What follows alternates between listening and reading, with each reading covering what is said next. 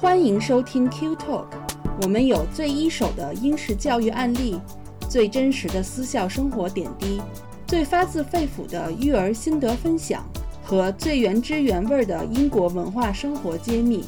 英才施教，育卓成器。Q Talk 让您在英式教育之路上思路清晰，步伐稳健。大家好，欢迎来到 Q Talk，我是安琪。大家好，我是小峰。感觉好久没和大家这个在线上见面了，就是这个互相倾诉声音。大家好像在这个春天里，因为好像英国那边的朋友在春天里都度过了一个特别漫长的假期哈，大家都憋的，就是都在复活节假期都出去玩去了，都放飞了。对对对对对，对啊，因为复活节，然后两个星期多，然后本身。就是孩子的春假，再加上你想那天气又好嘛，对，所以大家都出去玩了。就我也是刚刚度了个长假，然后刚回来。啊，你怎么样？你是满血复活吗？啊，对对，满血复活。对，然后回到英国，觉得英国好凉爽啊。啊，对你去了一个热带国家是吧？就是，对对对对对。嗯，对我我朋友圈里头也是，就是就我说国外的朋友们哈，都是在。这个到处的放飞，当然这里头这这里我们也得祝愿这个我们现在国内的朋友，尤其是像上海这些疫情比较严重的地区，现在还没有解封的朋友们，我们祝愿大家这个健康平安哈，再再再坚持一下，嗯，这个早日解封，也可以一起享受这春暖花开这个最好的这个季节。确实对我们来讲有一个最正能量的消息，就是我们刚刚庆祝了我们 QED 的这个。五岁的生日，对不对？就是刚刚陪他走完了这个五年啊，过完这个五年的庆祝，嗯，可能也觉得对我们这这一小撮人来说是，对对对对对，确实是一个 里程碑啊！五年其实挺重要的，对于我们这种这种公司来讲，对吧？嗯，对，正好是我就是我放假之前，然后然后去公司，然后就温莎嘛，然后大家一起就是参加这个庆祝，然后当时那天还还挺有意思，我们先上午先开完会，然后开完会以后呢，下午然后呢开着两辆车，然后去了一个客户，去了某位家长的那个。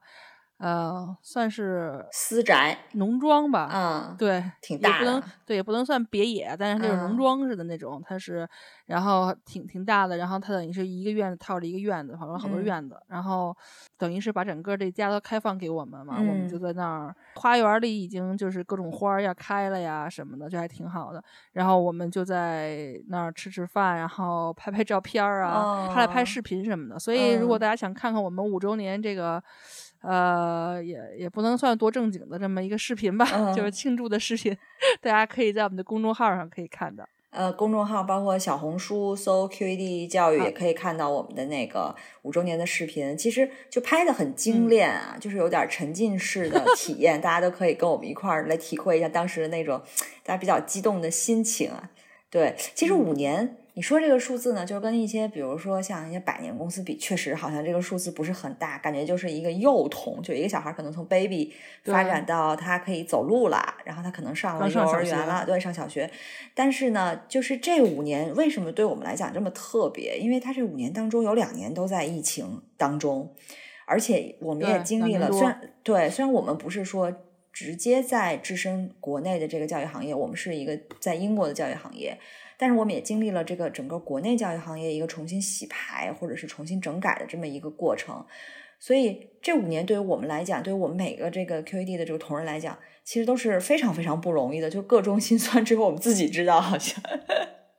对对对，所以我们今天也想从我们的视角来谈一下。这个 QED 这五年发生的种种的故事吧，和我们个人在这这些这几年的一些成长或者是收获。对，那小峰，因为你是老员工了，你是加入比较早的员工之一了，你最早是怎么知道 QED 的呢？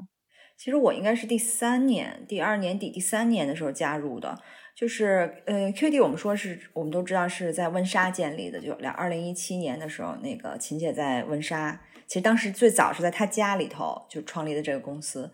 二零一七年那个时候，我还在温莎做中文老师。然后呢，我的有一个学生就是他的女儿，就他来送女儿来上学上课，我们就聊了两句。然后呢，我就大概我们就认识了，就机缘巧合嘛。认识的时候呢，对，认识的时候他还在，那时候他很忙很忙，就是聊的机会都不多。他那时候在政府部门工作，因为他大家知道，就可能看我们的网站啊，或者看一些其他以前的讲座，都提到他之前是英国的第一位华人外交官，他在英国政府供职，但是他是一个华人背景嘛，啊，但是后来他被这个英国对派到对派到中国去了，做外交官了。啊啊，他不是，就是反过来，不像中国派到英国做这个，他是英国政府派他到中国去，在北京领馆和广州领馆都待过，所以他那个时候一直的都是一个这样一个政治生涯、外交生涯，所以就是一个自带光环。因为这外交官对我们来讲，这个就比较的感觉很神秘又很高深莫测的那种，所以那个时候他很忙很忙，因为他本身这个政府的工作，他当时好像是刚刚换了一个新的职位、新的岗位。所以他很多就是他第一节课送他女儿来之后，可能大部分的时间都是助理啊，或者是爸爸来送的，就是他秘书定时间，包括给他报名、给孩子报名、交钱什么，都是助理来安排的，日理万机的那种。秘书的 生活，你可以把你可以把那个两个孩子培养成秘书，就两个人加一块等于一个秘书。我是他们的秘书。对。后来有一天，我就送完小孩上学，我就就去温莎的那个汤森特的 Costa 买咖啡，然后我们又碰到了，就聊天，他就在我后头。他说他我我一会儿在这儿开会。我说你不是去伦敦上班吗？你怎么又在这儿开会呢？他说他创业了啊，这就是我第一次知道 QED。他说他创业了，他的这个名称叫 QED，做教育的。然后那个那个时候我就怀着老二呢嘛，我也没想着会上班。是后来过了一段时间，因为老二长大了一点，可以去幼儿园了。后来我觉得。哎，我挺想加入，我也愿意加入。后来就申请加入了，所以那个时候可能是第三年，就 KD 创立的第三年。你还用申请加 入的吗？我觉得像你这么有能力的人，秦姐应该是热情邀请你加入吧。没没没没，谢谢谢你恭维我，今晚心情很好。那你加入以来，也可以说见证了很多的活动。你有什么就是印象最深的活动吗？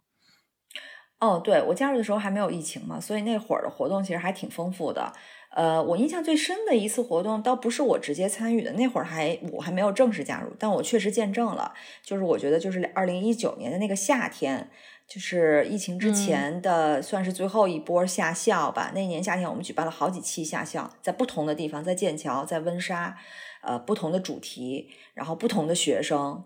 就是还挺热闹的。那个时候，我对我们记我印象最深的是在那个就是城堡。圣乔治温莎城堡小学办的那次夏校，因为对我们上次也说过那个学校，就是得天独厚的地理条件啊，就是在校园里头直接可以看城堡的那种，因为它设施也特别好，就它各方面，尤其是音乐设施特别好。它的我们当时说表演可以直接去圣乔治教堂，对，所以我们就把那一年的音乐下校就直接放在了那个学校，我们觉得是特别特别的契合的。呃，然后当时的主要的下校老师是。大家也可以在我们的网站上，他也也是我们的导师之一，他是剑桥的音乐系的主任，叫 Edward。他之前也跟我们上过，跟我们合作过很多期的这个音乐课程、合唱课程。然后他和他的两个得意弟子，一个是 Alex，一个是 Ben。这两位是谁呢？就是他们两位其实对都是都是从 Edward 手下那个音乐系毕业的。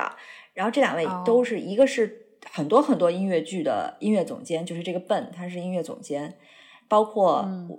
前去年开始的那个呃，Mary Poppins 那个很很著名的那个伦敦的一个新剧，然后 Alex 呢，他是英国国家青年音乐剧院的音乐总监，所以都属于比较。在业界比较知名的两位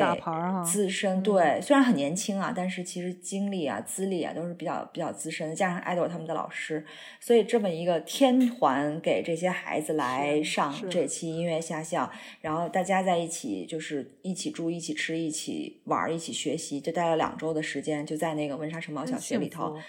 对，然后那批学生来的时候，因为主题就是音乐嘛。但是其实我们中间穿插了很多丰富多彩的活动，包括参观呀，包括体育活动啊，包括这个团队的这个集体拓展啊，就是培养他们，不仅仅是培养他们的音乐能力，是是通过这个音乐下下来培养他们的各方面的能力，这是当时的一个一个宗旨。后来孩子们来的时候，因为那会儿就是基本上都是十岁左右，十到十二岁的孩子。然后很多很多孩子其实在国内就没有系统的进行过音乐的教育，尤其是合唱教育。因为大家知道，我们国内的孩子可能很多的是学钢琴啊、学乐器啊，但是对于这种合唱唱歌，真的跟大家一起唱歌，尤其是唱那种比如说巴洛克时期的音乐作品，什么就是拉拉丁文的那种，就 对，就完全不知道是怎么回事儿。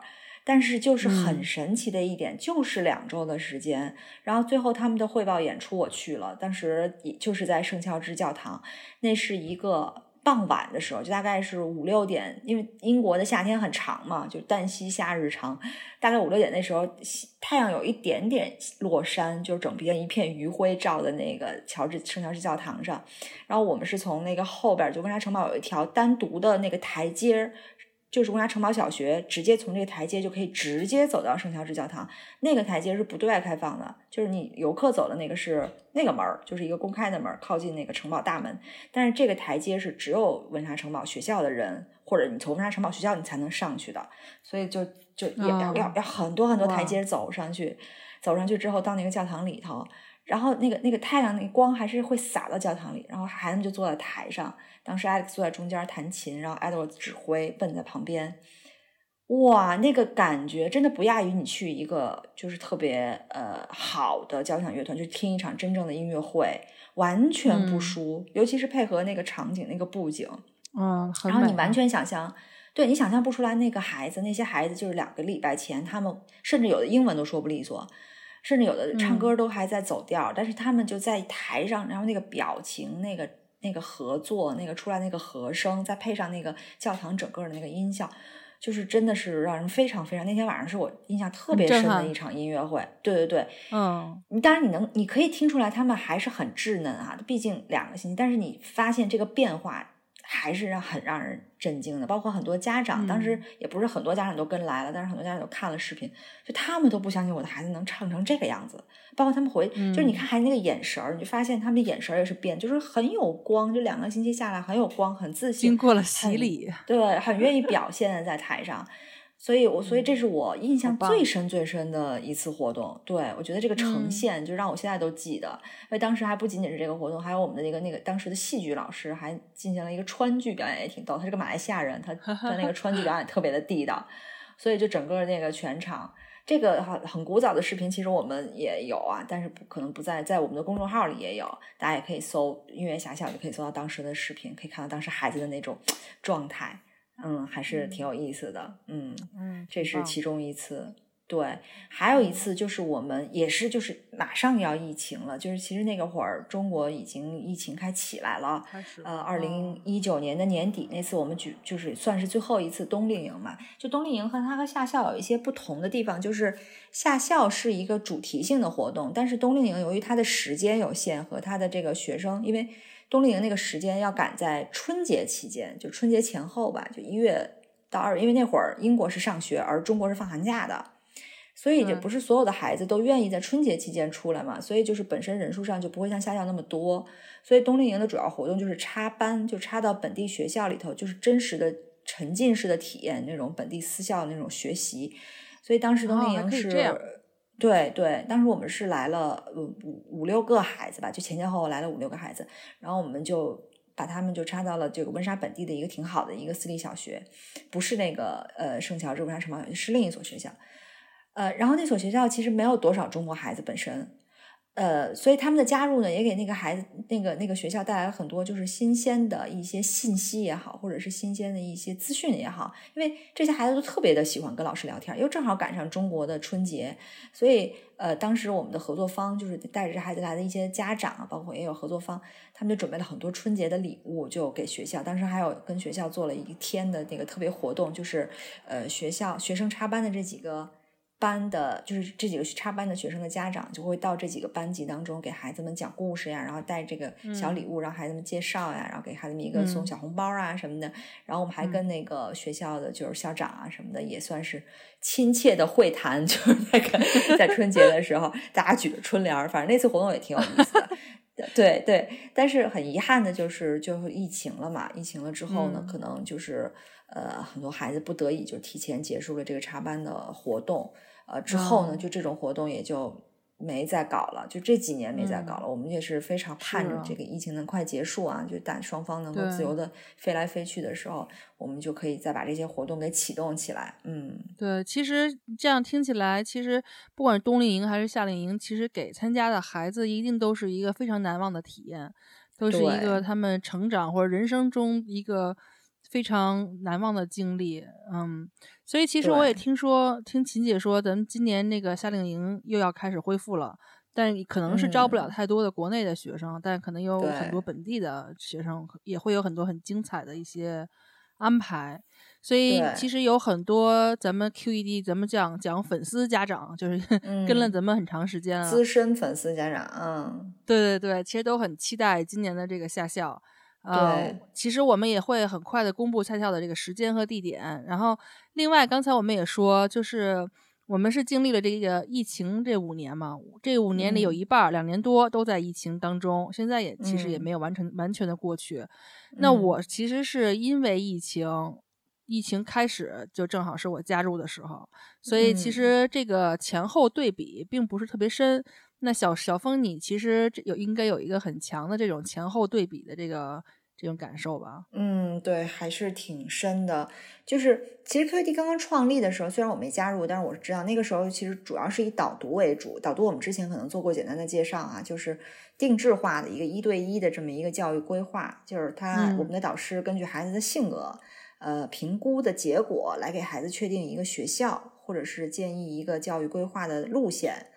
坦白嗯讲，那个时候五年前，就是这项业务里头的很多国内的机构，就是做法非常的不真诚。我们就是实话实说啊，就是把这个、这个市场给搅乱了。尤其那个五年前那会儿，正好是留学英国，尤其是低龄留学英国比较井喷的一个年代、一个时代。嗯对因为那会儿就大家很多的就是开始思考，很多家长开始思考，是国内的环境是不是太卷了，然后希望孩子到，而且那会儿英国的教育的这个名气也上来了。所以呢，就是很多鱼龙混杂吧，就是你知道，就是各种机构什么样的都有，就是很多我身边有很多这样的例子，他们就把孩子搞到英国来了，但是可能搞了一个就特别不适合孩子学校，或者是说，就是你知道英国有几千所私校，他们就搞到最后那几所，就是条件啊各方面都学术水平都不好的这种学校，然后就是嗯名义上替孩子办容易进过来了，对，非常容易对对对进，然后收费又很高，所以这个市场就很乱了。之后呢，就是我们 QD 创立的当时的就是希望能够，也不是说希望能够带来一股清流，但是我们确实希望做这个清流。所以呢，嗯嗯，导读就是我们起家的一个产品。就是说，教育这个东西不是一个呃，怎么讲，把你拿钱送过来就行了。教育这个东西是个嗯长远的东西。那你如果没有在一个适合你的土壤里去长的话，这对孩子是一个损失，甚至是一个危害。那孩子还不如在国内卷着呢。所以我们觉得最主要的，其实核心应该是孩子的整个的身体的身心的一个健康。所以这是为什么做导读，要给孩子找到合适的这个土壤。嗯，嗯所以呢，导读是我们的起家产品，后来也是现到现在也是最受欢迎、口碑最好的服务，也有很多很多我们嗯跟我们关系特别密切，包括前一段时间我们去做任何活动，一直为我们呐喊助威，还有现场鼓鼓加油的这个家长，都是我们当时最早的那些导读的家长。嗯，嗯，是，后来呢，呃，因为一八年的时候，就是就我们就拓展了一下思路啊，呃，因为英国不仅仅只有学校的资源，不仅仅只有私校的资源，其实还有更很多的优质的教育资源。那么，如何能让更多的孩子就体会到这些优质的教育资源？就可能你不用来英国念书，你就是拿一个夏天的时间或者一个冬天的时间，你就来深就能有一个特别特别深刻的感受，而且从这个过程当中你能够得到很多的收获呢。其实最好的方法就是夏校，就是我们说的夏令营嘛。嗯啊，对对因为，这是能够让更大量孩子，就数量上孩子的数量会更多，然后同时他们又可以集中的感受，因为两周的时间我们会排对得满满，对集中的感受这种教育英式教育的一个最好的途径。对，嗯虽然我们每一个夏校都有主题，比如说音乐夏校、领导力夏校、什么学术夏校，但是嗯，万变不离其宗吧，就会以主题为请导向，但是其他的所有的活动其实都是平时英国私校里头的正常的活动。所以他们常在两周的对对对时间里，对，就又收获了在这个主题下面的这个自己的进步，同时呢，还能体会到哦，原来英国的私校就是这样去每天去上课啊，去教书的，然后觉得挺很有意思。所以夏校包括这个冬季插班，我们成功的搞了两年。呃，二零一九年年底的时候，当时我记得很清楚，就是那会儿我也是加入几个月的时间，我们都把二零二零年的计划，就这两项计划全都做好了，就是各种什么 road show 都开始准备了，然后国内的学校也联系了，然后疫情就爆发了，所以从那时候开始到现在，就夏校这部分还有冬令营就已经两年没开工了，嗯。嗯，对，所以其实大家可以想象一下，就对于一个初创企业哈，尤其是就是当于当时的 QED，就是以这两个产品刚刚起步，然后两年多就受到一个这么大的一个外部环境的打击，所以其实对很多企业和小公司来讲都是很致命的，有很多都直接倒闭了嘛，还有包括很多很大的公司都倒闭了，而像我们这样的小公司，然后 QED 其实真的是咬牙挺过来的。我觉得就是可能有很多原因吧。我觉得其中有一个很重要的原因是，呃，QED 的客户是因为长期跟着我们，他就是对我们，嗯的产品或者服务，他其实是有非常深的这种信任感的，因为我们的就是怎么讲。算是老王卖瓜自卖自夸吗？就是就产品就是就是就是很就是概夸，对，就是很很真诚、很实际的说，就是我们的确实产品和服务都质量确实是长期都是属于这个行业就是上面屈指可数的，因为都是用心在做这件事的，而不是说图着利益去做的，因为也没有拿着投多少投资，然后为了去去就是。呃，进行恶性竞争，然后圈粉、圈客户，并不是这样的做法。然后秦姐一直都本着一个非常真诚的这样的一个初心来做这件事情，所以我们就跟着我们的这个家长和学生，其实是非常信任我们的。所以就是在这个疫情期间。嗯，虽然有很多的变化，有很多的困难，但这些家长刚才我们说都变成了这种资深的这种粉丝客户，那其实他们也愿意，他们也跟着我们，就是尝试我们的一些产品的转型，或者是一些新的，呃，就是线上的这种产品和课呃这种课啊或者服务的时候，其实他们还是非常信任我们的，然后也帮我们去就是等于口口相传嘛。所以其实 QED 一直都是一个靠口碑而生存的这样的一个品牌。那不是受这种资本的这种这这种支持，所以我们都是脚踏实地、踏踏实实做事的一小撮人。所以为什么这也是客户一直认我们？呃，其实用过我们的人也会知道，就是和别的一些机构、一些产品的区别。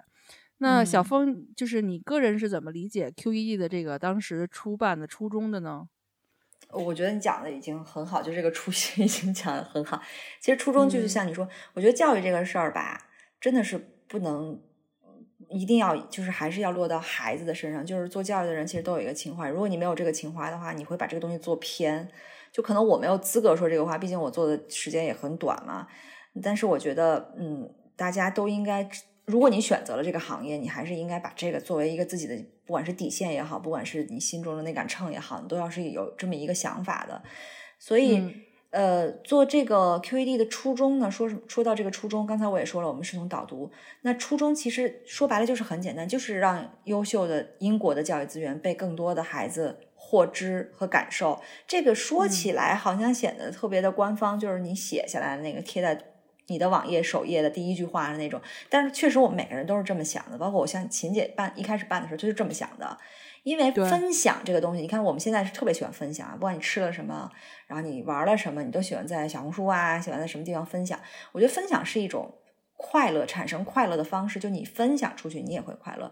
那我们其实也在分享这个教育资源，分享我们英国的教育资源，因为我们在英国嘛，对吧？我们经常说。呃，英国的中小学教育，当然不是我们说的啊，大家也可以看到很多媒体说英国的中小学教育确实很优秀。那它好在哪儿呢？它为什么这个教育资源这么优秀呢？从我们这几年在英国设身处地的这么一种感受来讲，作为家长的感受来讲，我觉得它最好的地方，在最优秀的点在于，它这个教育的立足点就是要先成人，就是先把你这个人立起来，先把你这个人培养起来。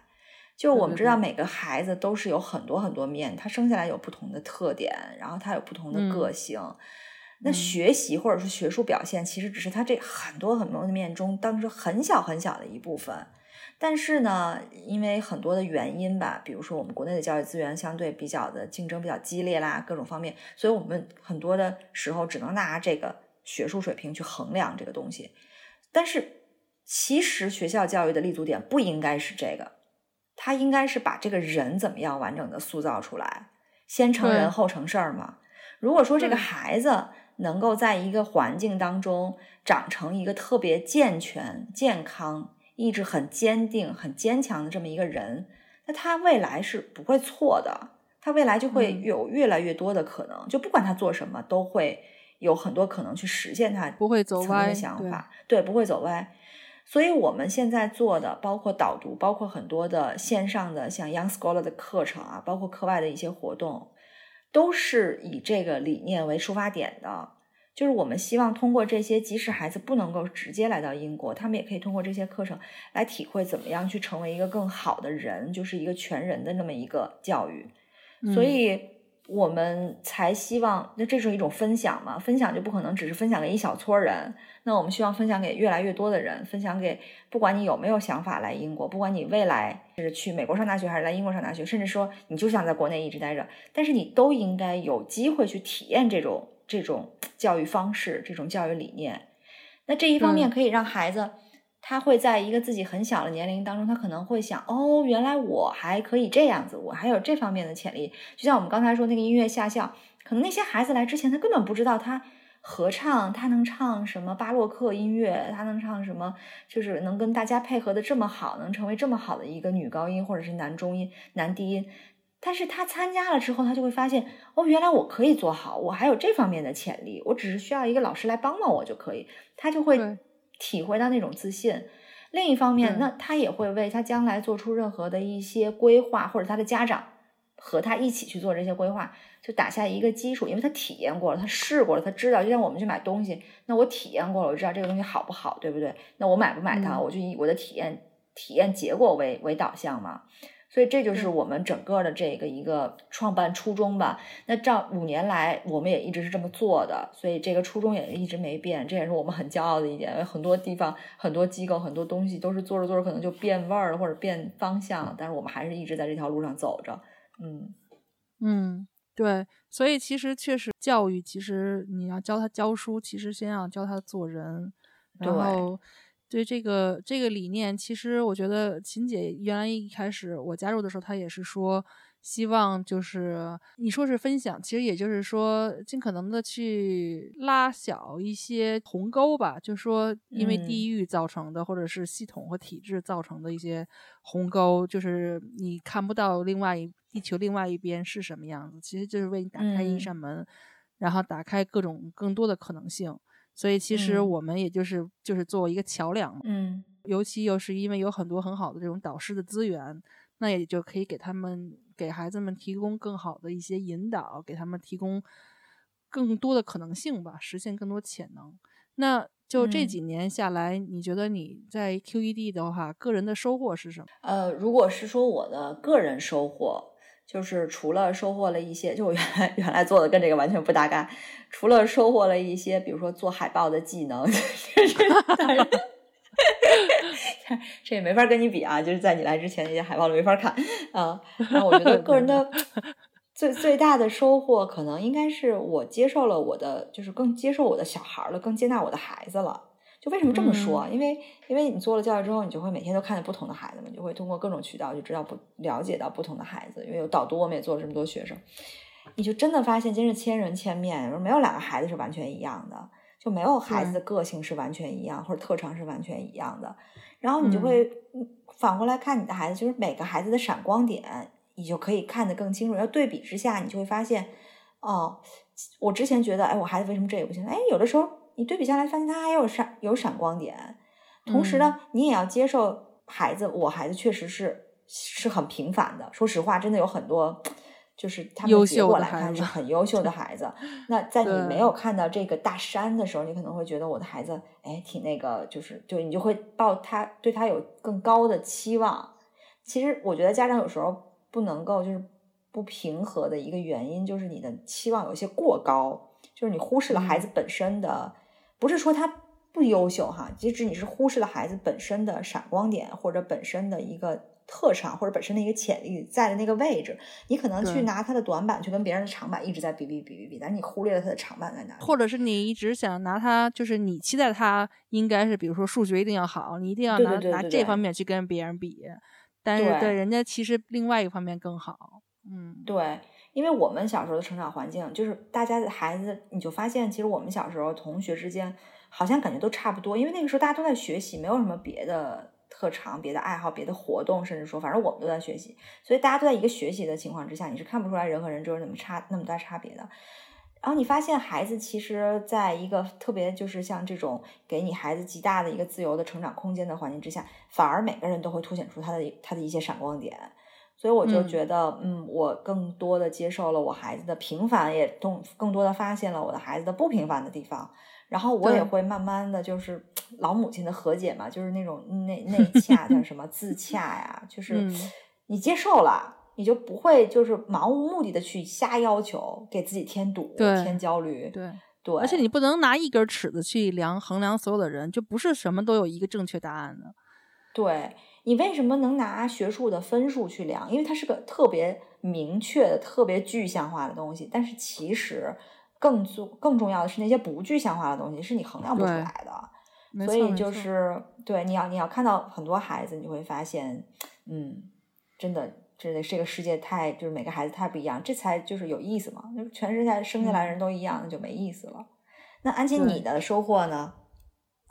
呃，我如果是个人的话，我觉得，因为因为我是有也是两个孩子嘛，然后当时我就加入 QED 的时候，正好在考虑是不是要回归。就是就是重新工作，回到事业上，然后我觉得其实 QED 是提供给我这样一个机会吧。我觉得是在可以顾及到孩子、顾及到家的同时，然后重新又回到自己的事业上，然后恢复这么一个独立的一个身份。我记得当时秦姐说，她说她其实招人都是招这种，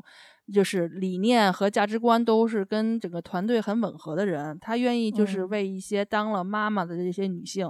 再提供这种就业机会，就是让他们重新再回到，如果他们愿意的话，重新回到就是一些岗位上，然后做一些自己力所能及的事情，就是也也有一些这种价值感吧。所以我觉得当时也他说的也挺对的。而且最近，因为我们就 QED 不是最近做了几期这个乘风破浪的妈妈分享会嘛，我的感觉就是，其实 QED 的团队和客户的里面，其实是越来越多的这种。不同的年龄层、不同的身份背景的女性，其实就就就是汇聚到一起，然后大家其实都分享自己的经验呀，或者一些苦恼啊，然后彼此的这个鼓励，共同成长，就越来越像凝聚在一起的一个大家庭了。然后同时，我觉得这个 QED 也是提供给我们每个人一个舞台，就这个舞台，其实你可以按照自己的呃主观能动性，然后去发挥，然后就就是变成你想要呃变得。变成的样子，就很大的自由度去做你自己想做的事情，所以我真的是觉得是作为 QED 本身这个团体，就是我们这些这些员工来讲吧，这个团队来讲，我觉得它确实是以人为本的，然后而且属于这种互相成全的，大家都是互相以自己的这个长处，然后互相就是支撑对方，然后大家是一个很凝凝结的这样一个团体，所以我觉得这块收获还是挺挺不一样的。对，然后我也是，就是所以做所谓做全职做了一段时间，然后又又被捞回来，有这么一个机会，所以我觉得真的是特别珍惜。虽然是说变换了赛道，但是你不变换赛道，如果你原来的那个行业真的是没办法再容纳你这个年龄的，尤其是已婚已育的女性，尤其你要有一个灵活度，所以我觉得这个平台真的是也是帮助了我不少。就让我有一个机会，能够发现自己的还有还有一些潜力，还有一些价值，就是找像你说的，找到一个独立的自己，就不是一个成天围着孩子转的那种妈妈。其实妈妈是最天然的一个教育者嘛，妈妈就是最早的一个教育者，他们对这个孩子的教育有一种天生的那种触触感，就是很灵敏的一种触感。所以我觉得妈妈来做这个教育工作，其实也是挺适合的。就虽然可能我也不是什么教育心理学毕业，但是我们同事里头有教育心理学毕业啊，也有不少。可是有的时候，其实我们的这个，就因为养孩子过程也确实在实践当中学了不少的这个教育心理，所以也用到了我们的工作当中去，所以也觉得找到了一些工作的价值，还挺好的。嗯嗯。然后呢，疫情期间，我们的小团队还一直在扩大。嗯。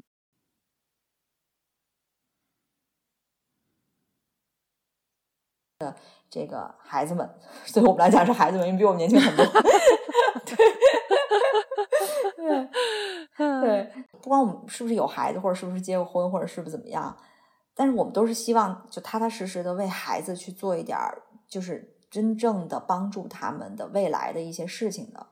就是提供他们的这些教育资源，让他们在实际的体验当中去成长、去提高，然后他们去获得这种自信，他们未来才不会。去怕，因为未来肯定是一个更加全球化的一个。虽然说目前可能疫情导致了一些暂时的呃关闭啊或者怎样，但是未来是没办法避免。不管你在网络还是在哪里，你都要去面临一个全球化的一个竞争或者全球化的一个挑战。所以在这个时候，你有一个更广的视野，你有一个更早的体验，对孩子来讲是非常有必要的，也也是非常有帮助的。我觉得，嗯嗯，对。